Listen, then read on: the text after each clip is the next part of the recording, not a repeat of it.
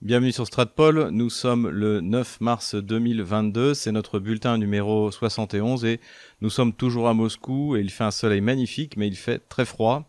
Je ne dis pas ça parce que Stratpol est devenu une chaîne météo, mais parce que c'est important dans la situation actuelle avec la crise autour des énergies et notamment du gaz russe pour l'Europe. Il semble que le général hiver soit de nouveau du côté des Russes.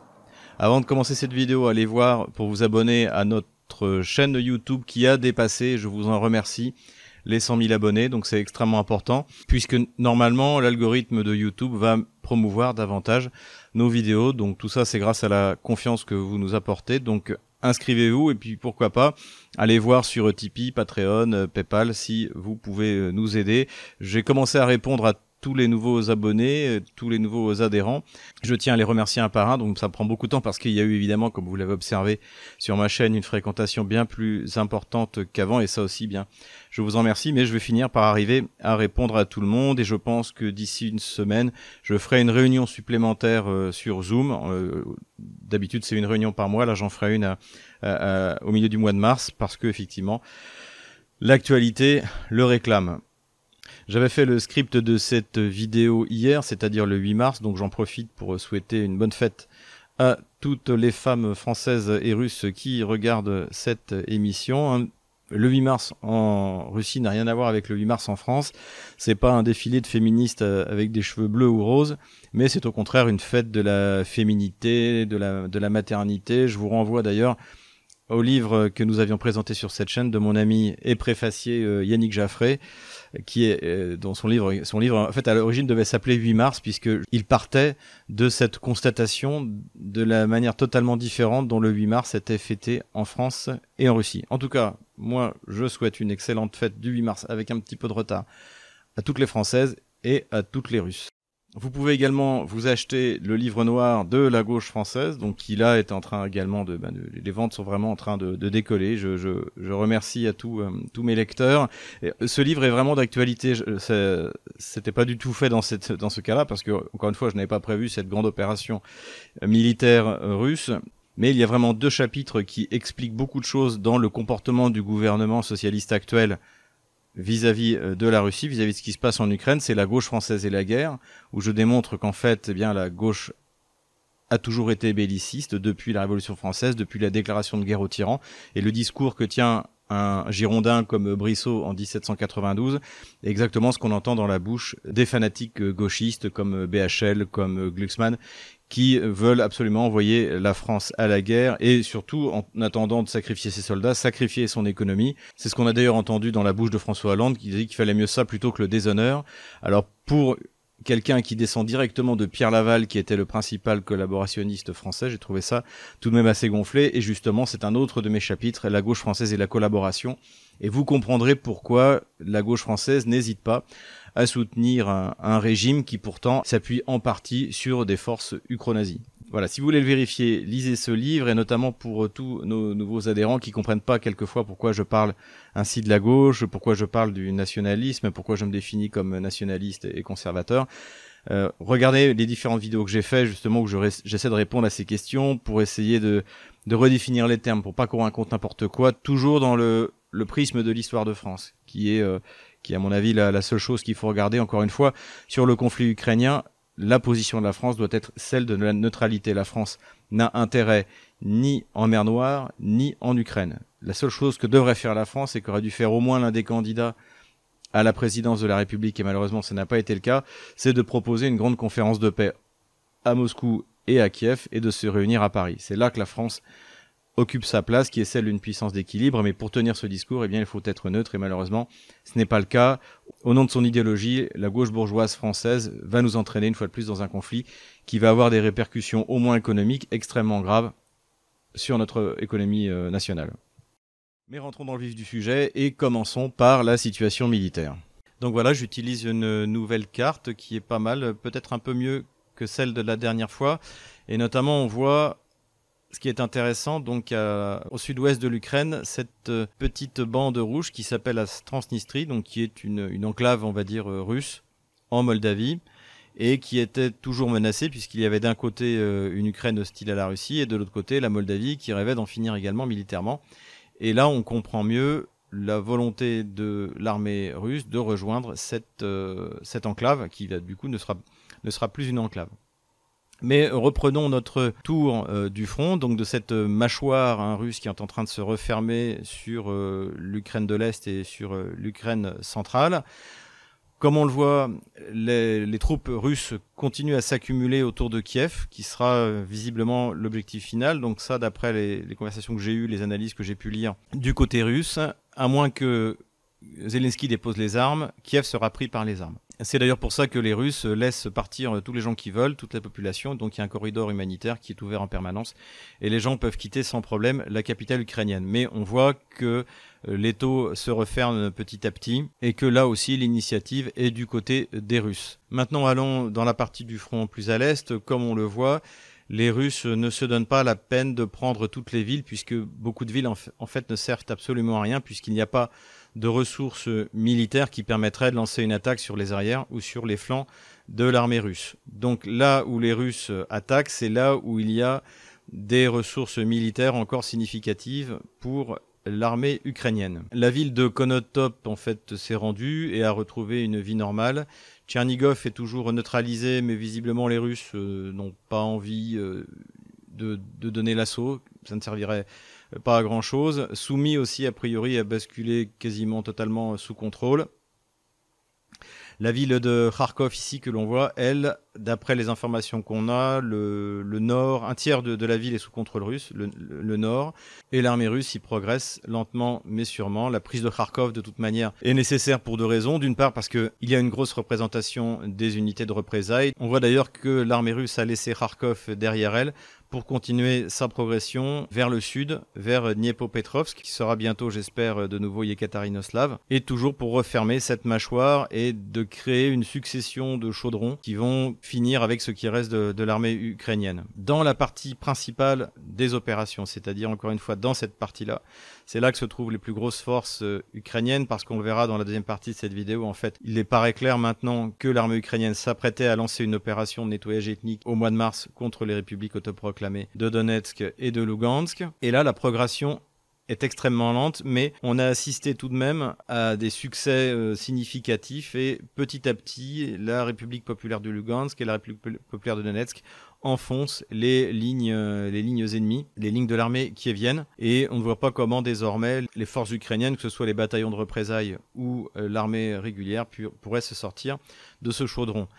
Cette carte est aussi intéressante parce que là, on voit, il y a une petite euh, ville qui s'appelle Izium, qui d'après ce qu'on sait aujourd'hui est tombée complètement entre les mains des Russes et qu'ils continuent à, achever de, nettoyer. Et là, c'est extrêmement important parce que à partir d'Izium, ils vont pouvoir isoler complètement Slaviansk et Kramatorsk et également pouvoir descendre et coordonner leur avance vers le sud avec, euh, avec le front qui se trouve ici. Donc euh, on peut dire que les, opérations de ce côté-là avancent bien et effectivement on n'a plus ces grands mouvements d'enveloppement qu'on a eu au début de l'offensive russe, hein, que ce soit ici ou surtout dans le sud où la, vitesse a été le, le plus impressionnant. Mais malgré tout, l'armée russe progresse lentement mais sûrement et de toute manière désormais le temps joue en sa faveur. On voit que les combats continuent à l'intérieur de Mariupol. Les Russes ont essayé autant que faire se peut d'obtenir l'évacuation des civils, hein, puisqu'il y a quand même euh, près de 450 000 habitants à Mariupol. Mais évidemment, les Ukro-nazis ont refusé et tirent sur les civils qui essaient de s'enfuir, puisque leur stratégie, comme d'ailleurs euh, à Kharkov, comme d'ailleurs dans les grandes villes où il y a des combats, c'est de se cacher derrière les civils. Alors en plus à Mariupol, c'est euh, des Donchanin, ce sont des habitants du Donbass, donc en fait des Russes. Alors ça peut être également, puisque toute cette, toute zone a été peuplée à l'époque de la Grande Catherine par des vagues de migrants euh, serbes, grecs, arméniens. Mais toute cette population se considère comme russe. Et donc ça ne pose aucun problème pour les ukro-nazis de les utiliser comme bouclier humain. C'est un peu plus délicat tout de même à Kharkov, puisque euh, Kiev a toujours prétendu que Kharkov était, euh, une ville ukrainienne, alors qu'en fait c'est une ville russe. Et c'est également ce qu'on voit également à Nikolaev, c'est-à-dire ou Odessa, c'est-à-dire que la, défense territoriale euh, ukrainienne ne se gêne pas pour placer ses obusiers, ses véhicules blindés, ses troupes près des écoles ou des zones d'habitation, mais cela dit, on n'est pas dans le niveau de, de, Mariupol, parce que là, vraiment, de Mariupol, seules quelques dizaines de réfugiés ont réussi à s'échapper et, surtout à échapper euh, au fait de se faire tirer dans le dos par les ukro-nazis. De toute manière, comme on le voit, Mariupol est de plus en plus éloigné du front, donc euh, la situation pour les Ukro-nazis est désespérée. Et je dirais, comme partout sur le reste des théâtres d'opération, en principe, la, la, résistance de ces troupes n'a aucun sens. La guerre est déjà perdue depuis une semaine par l'armée ukrainienne. En ce qui concerne de la, bah, de la mâchoire sud du front, eh bien, comme on le voit, ça remonte tranquillement vers le nord pour s'emparer de Zaporozhye et de Dnepropetrovsk, qui sont des, euh, des, des, villes importantes et qui vont permettre en fait le contrôle du Dniepr.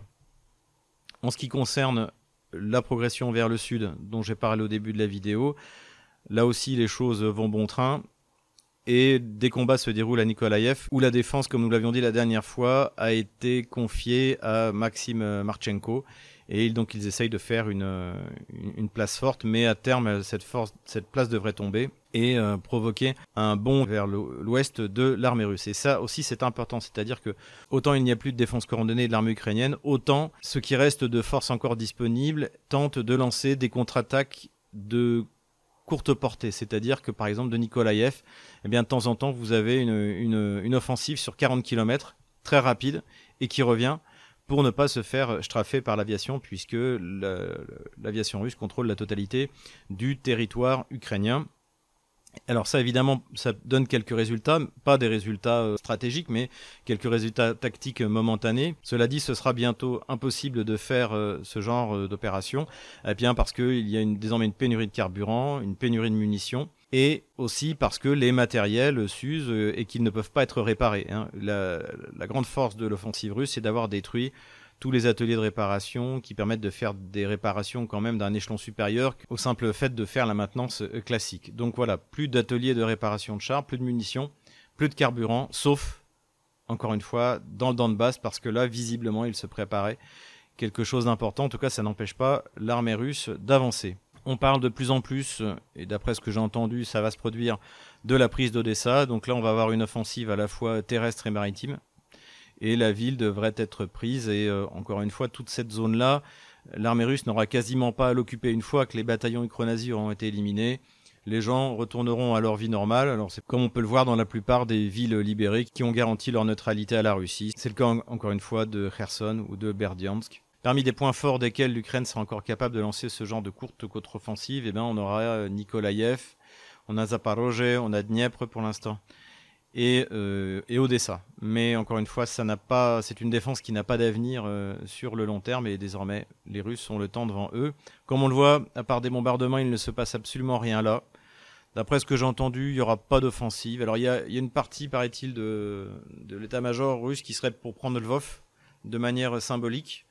Mais euh, je n'y crois pas trop. Déjà que la prise de Kiev sera tout de même compliquée parce que les, les Klevianines sont tout de même je pense aujourd'hui majoritairement hostile à la Russie, donc euh, on ne peut pas considérer que Kiev soit une, ville euh, acquise euh, de facto à la Russie, au contraire de Kharkov, bien sûr Lugansk, Donetsk, Odessa, Kherson, voilà, et bien sûr Mariupol quand ce sera libéré. Donc voilà, ce sera tout de même plus compliqué à Kiev, et dans toute cette région-là, là ça pourrait être vraiment délicat, et là il pourrait y avoir de la guérilla. Là, la Russie, euh, si elle rentre dans les villes, euh, dans des villes comme Ternopol ou Rovno, euh, il y, aura des manifestations monstrueuses contre l'armée russe. Et je pense que la Russie ne veut pas ça et surtout n'en a pas besoin. Encore une fois, l'Ukraine utile, l'Ukraine riche, elle est là. Elle est là. C'est cette Ukraine-là, l'Ukraine des ports et de l'industrie. Et le reste, c'est une Ukraine pauvre et de gens qui, de toute manière, sont absolument, absolument pas intégrables au monde russe euh, et je pense que c'est pas souhaitable. Euh, il est encore question de sauver l'Ukraine, mais je pense que si la Russie voulait vraiment être tranquille, je pense qu'il vaudrait mieux tirer un trait euh, entre euh, les Kharkov soumis euh, et la Transnistrie. On ne sait pas ce qui ressortira de, de, de ce territoire ukrainien, si euh, l'Ukraine sera maintenue en tant que fédération ou s'il sera découpé, mais ce qui est clair, c'est que il est fondamental pour les Russes de protéger la population qui vit dans cette zone-là de ces gens-là de ces gens-là, dont on voit la sauvagerie, hein, notamment ces gens qui viennent d'Ivano-Frankivsk, de Lvov, on voit leur sauvagerie, euh, la manière dont elle s'est exercée euh, dans le Donbass. Je vous renvoie d'ailleurs au dernier reportage euh, de Christelle Néant, ça vous en donnera une idée. En plus de cette analyse qui concerne ce qui s'est réellement passé sur le terrain, je voudrais faire un petit commentaire sur un article que j'ai lu de Jean-Dominique Merchet qui essaie d'expliquer la stratégie de défense de l'Ukraine, hein, qui en fait n'en a pas réellement, comme je viens de le montrer, en disant qu'elle pratique la techno-guérilla du commandant Brossolet. Alors ça, j'en avais déjà parlé dans une de mes vidéos, puisque j'avais travaillé euh, sur cette question-là il y a, il y a une vingtaine d'années.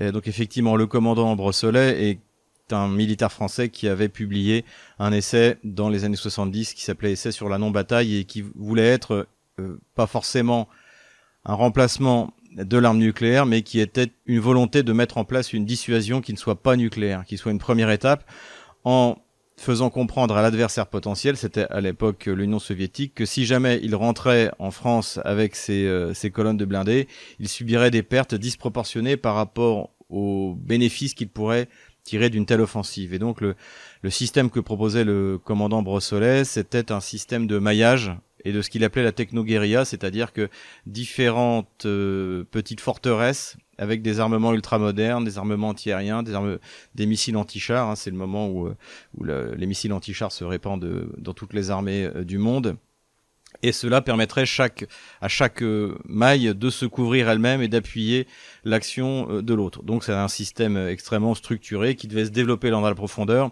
et ce qui fait que en gros pour les euh, colonnes soviétiques, eh bien, elles auraient été décimées au fur et à mesure qu'elles passaient dans les mailles de ce filet.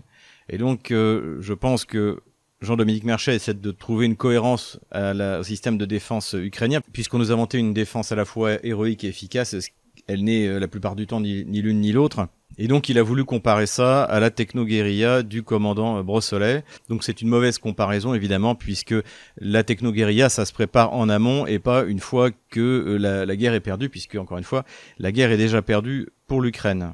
Donc voilà, même si comparer la défense anarchique menée par le reste des forces ukrainiennes encore capables de se battre euh, avec la techno-guérilla du commandant Brossolet ne, tient pas la route, en revanche c'est intéressant d'évoquer les travaux de ce militaire français. J'ai pu m'entretenir ces derniers jours avec différentes personnes, soit des personnes très bien renseignées, soit des personnes de, de bons analystes russes sur euh, la situation dans la région. Et également, eh bien, j'ai regardé tous les communiqués du ministère de la Défense russe et, voilà les conclusions que j'ai tirées de la situation actuelle. Tout d'abord au niveau des pertes. Officiellement, la Russie a annoncé il y a 4-5 jours 500 morts du côté russe et 3000 du côté ukrainien. Étant donné la supériorité technologique et aérienne de la Russie, ça me paraît assez euh, cohérent. Ce qui paraît en fait absolument pas cohérent, c'est les chiffres délirants qui ont été repris, d'ailleurs sans les, vérifier, par les médias français du ministère de la Défense ukrainien qui parle de maintenant, je crois qu'on est à 12 000 morts. Alors il faut, il faut voir que quand dans une armée vous avez un mort, c'est-à-dire que vous avez trois blessés. Et d'ailleurs, si vous regardez les chiffres qui ont été donnés par la Russie, eh bien c'est ce qu'on obtient puisqu'il y a peu près 500 morts et 1500 blessés. Donc en tout, ça fait 2000 soldats hors combat. Mais si vous comptez 12 000 morts, c'est-à-dire qu'il y aurait eu 36 000 blessés du côté russe et donc près de 50 000 personnels hors de combat. Or, la Russie a déployé, d'après ce qu'on sait, tout d'abord 50 000 hommes dans la première phase de l'opération et au fur et à mesure, elle a introduit 100 000 hommes supplémentaires. Donc le corps expéditionnaire de la Russie en Ukraine est 250 000 hommes donc est-ce qu'on peut imaginer l'état de ce corps expéditionnaire s'il avait été diminué du tiers de ses forces. Donc en fait, les Ukrainiens racontent n'importe quoi et c'est repris par tous les analystes euh, euh, bidons qui traînent sur les chaînes de télévision euh, françaises en ce moment, mais il n'y a pas, pas qu'en France. Hein. On entend aussi beaucoup ce genre de délire à la télévision américaine ou dans les télévisions occidentales en général. Alors 500 morts, c'est à la fois peu et pas beaucoup. C'est peu parce que pour s'emparer de facto d'un territoire qui correspond aux deux tiers de l'Ukraine, c'est-à-dire en gros aux deux tiers euh, de la France, hein, soit parce qu'elle peut détruire n'importe quelle colonne de véhicules de renfort ou colonne de véhicules qui essaie de s'enfuir des chaudrons qu'elle a montés. C'est pas beaucoup, hein. encore une fois, si on compare sur des opérations équivalentes, si on compare par exemple à, la campagne de France, il y avait 3 millions et demi euh, de soldats allemands d'un côté, 3 millions et demi de soldats de l'autre. Donc, donc c'est assez, c'est assez significatif. Ce qui est intéressant aussi, c'est qu'avec 150 000 hommes, en fait, euh, la Russie est quasiment à du 1 contre 1. Et même si on compte la totalité de l'armée ukrainienne, si on compte euh, les réserves, donc on parle de 700 000 hommes dans la mesure où eh bien toutes les troupes en principe ont été mobilisées, la Russie est en large infériorité numérique. Et pourtant elle gagne, pourtant elle avance, et pourtant l'armée ukrainienne est euh, dans des chaudrons dont elle ne se sortira pas. Donc ça prouve vraiment la supériorité stratégique, tactique et technologique de la Russie dans cette guerre et c'est assez impressionnant. Ensuite, d'après ce que j'ai pu tirer de mes conversations avec les différents analystes euh, russes avec lesquels j'ai pu discuter ces derniers temps, la Russie a effectivement été surprise par la vitesse à laquelle elle s'est enfoncée dans les lignes ukrainiennes au nord et au sud, et principalement au sud. Elle ne s'attendait pas à une progression aussi rapide. En revanche, ce à quoi elle s'attendait et qui ne s'est pas produit, c'est à des redditions massives immédiates de troupes ukrainiennes une fois la catastrophe stratégique actée, puisque en fait, encore une fois, l'armée ukrainienne est hors de combat depuis euh, sept jours. D'ailleurs, le, ministre de la Défense russe, euh, Shoigu, l'a dit euh, pas plus tard qu'hier, c'est-à-dire que l'armée ukrainienne en tant que système coordonné de défense n'existe plus. Et donc les Russes s'attendaient à ce que du coup, eh bien l'armée ukrainienne se rende massivement, constatant qu'elle n'a plus aucune manière de l'emporter. Mais euh, ça n'a pas été le cas, et ça n'a pas été le cas a priori pour euh, deux raisons. Une que nous avons déjà évoquée, c'est-à-dire que une bonne partie des troupes qui se battent et qui se battent avec le plus de motivation, ce sont les unités de représailles. Et ces unités de représailles savent qu'elles font partie de la dénazification et qu'elles seront soit détruites, soit que les membres de ces unités finiront avec 25 à 30 ans de prison dans des camps en Sibérie. Donc du coup, effectivement, la motivation de ces gens est importante. Mais ce qu'avaient a priori sous-estimé les Russes, c'est que les cadres de l'armée ukrainienne viennent essentiellement, nous l'avons dit, de l'ouest de l'Ukraine et ont été en fait euh, recrutés à l'intérieur de ces bataillons. Donc en fait, le corps des officiers de l'armée ukrainienne est composé par des gens qui vont se battre jusqu'au bout, ou en tout cas qui se battront tant qu'il y aura un minimum d'espoir d'une intervention euh, extérieure de l'Occident, de livraison d'armes euh, de Wunderwaffen, hein, d'armes d'armes magiques, et ça explique aussi tout cet euh, travail de propagande ukrainien du ministère de la Défense ukrainien qui est absurde pour essayer de faire croire non seulement à la population ukrainienne, mais surtout aux membres de son armée qu'il y a encore un espoir de vaincre l'armée russe, alors qu'il n'y en a plus, je le répète encore une fois. Donc ça, effectivement, ça a été sous-estimé et ce qui fait que bien que la Russie ait avancé beaucoup plus rapidement au début de l'opération qu'elle ne le pensait, aujourd'hui, elle est ralentie. Ce qu'on m'a dit aussi, c'est que les 500 morts de l'armée russe représentaient tout de même une perte euh, significative qui était due à la tactique initiale qui voulait préserver les villes, les habitations. Encore une fois, on pensait à des redditions massives. Et ce qui fait que la Russie ne voulait pas reproduire la prise de Grozny en 99-2000 où ça avait été un véritable tapis de bombe. Là, visiblement, l'armée russe a décidé de, prendre moins de gants. C'est d'ailleurs ce qu'a dit le, colonel américain sur Fox News, un McGregor, en disant la Russie a été beaucoup trop gentille euh, les euh, sept dix premiers jours de l'offensive. Il faut qu'elle euh, qu'elle mette le paquet, c'est-à-dire alors pas le faire à l'américaine, hein, on va pas faire Fallujah ou délibérément bombarder des zones civiles qui ne combattent pas, hein, comme comme l'OTAN l'avait fait en, Belgrade et en, et en Serbie en 1900 99, mais on va utiliser davantage l'artillerie, compris dans les zones urbanisées. Le problème est bien entendu que Zelensky, alors qu'il essaie encore de faire croire euh, qu'il est à Kiev, donc on l'a vu euh, se filmer avec son téléphone, et puis après passer en gros plan derrière son bureau, alors ça a rapidement été démystifié, euh, notamment par Rian Ovesti, en fait sur les réseaux sociaux, c'est qu'il s'agit visiblement de deux films différents, puisque dans le bureau du président Zelensky reconstitué, ils ont d'ailleurs oublié de mettre le tableau derrière. Donc tout ça n'est pas très sérieux. En revanche, il a donné des ordres, en tout cas, on lui a fait donner des ordres qui auront de graves conséquences. Distribution d'armes légères à, qui en veut. Donc ça, ça a contribué à la création de bandes armées qui vont avoir des conséquences hein, de créer une véritable anarchie à l'intérieur de l'Ukraine. Plus grave encore, il a décidé, comme Kiev l'avait fait en 2014, de libérer les prisonniers de droit commun en leur proposant euh, une remise de peine en échange de prendre les armes contre l'armée russe. Donc ça, ça c'est extrêmement grave. C'est d'ailleurs été l'occasion de nombreux crimes de guerre commis contre les populations. Et ça, encore une fois, je l'avais déjà dit, mais je pense qu'il s'agit d'une volonté délibérée de l'OTAN de transformer l'Ukraine en un abcès euh, d'instabilité en Europe, un peu comme ils avaient fait avec le Kosovo.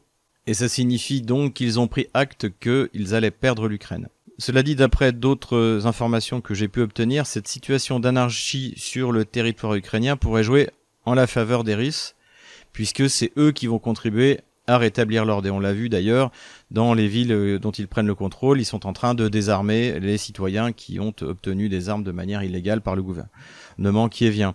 Donc euh, finalement, à terme, dans des villes comme Kharkov, les habitants seront ravis de voir arriver l'armée russe qui va mettre de l'ordre dans tout ça. Donc c'est toujours du court terme. De toute manière, aujourd'hui, en ce qui concerne les Occidentaux, on est dans des actions à court terme, que ce soit au niveau des sanctions, que ce soit au niveau de l'aide militaire.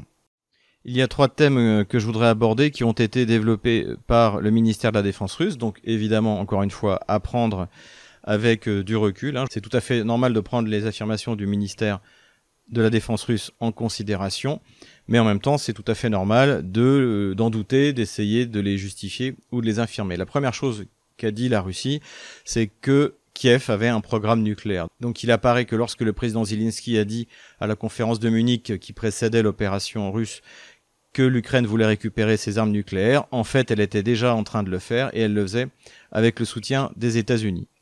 Deuxième affirmation, à mon avis plus grave, c'est que les Russes ont démantelé tout un réseau de laboratoires bactériologiques qui ont été financés, formés par Washington qui travaillaient sur euh, des armes bactériologiques, des maladies. Alors je suis pas spécialiste, je crois comme la, peste sibérienne ou des, choses comme ça. Et d'ailleurs, on avait observé euh, ces dernières années une augmentation de la, de la poliomélite euh, dans le Donbass. Donc visiblement, la population ukrainienne devait fournir des euh, animaux de laboratoire sur lesquels ces armes bactériologiques auraient été utilisées. Le ministère de la Défense russe est d'ailleurs allé plus loin en expliquant qu'il y avait un réseau de, plusieurs centaines de laboratoires, donc il y en aurait autour de 30 en Ukraine d'après ce que j'ai vu, et qu'il y en aurait 300 répartis dans le monde. Et en tout cas, il y a un gouvernement aujourd'hui qui croit, c'est le gouvernement chinois, et qui s'en inquiète et qui a demandé des explications aux États-Unis à ce sujet.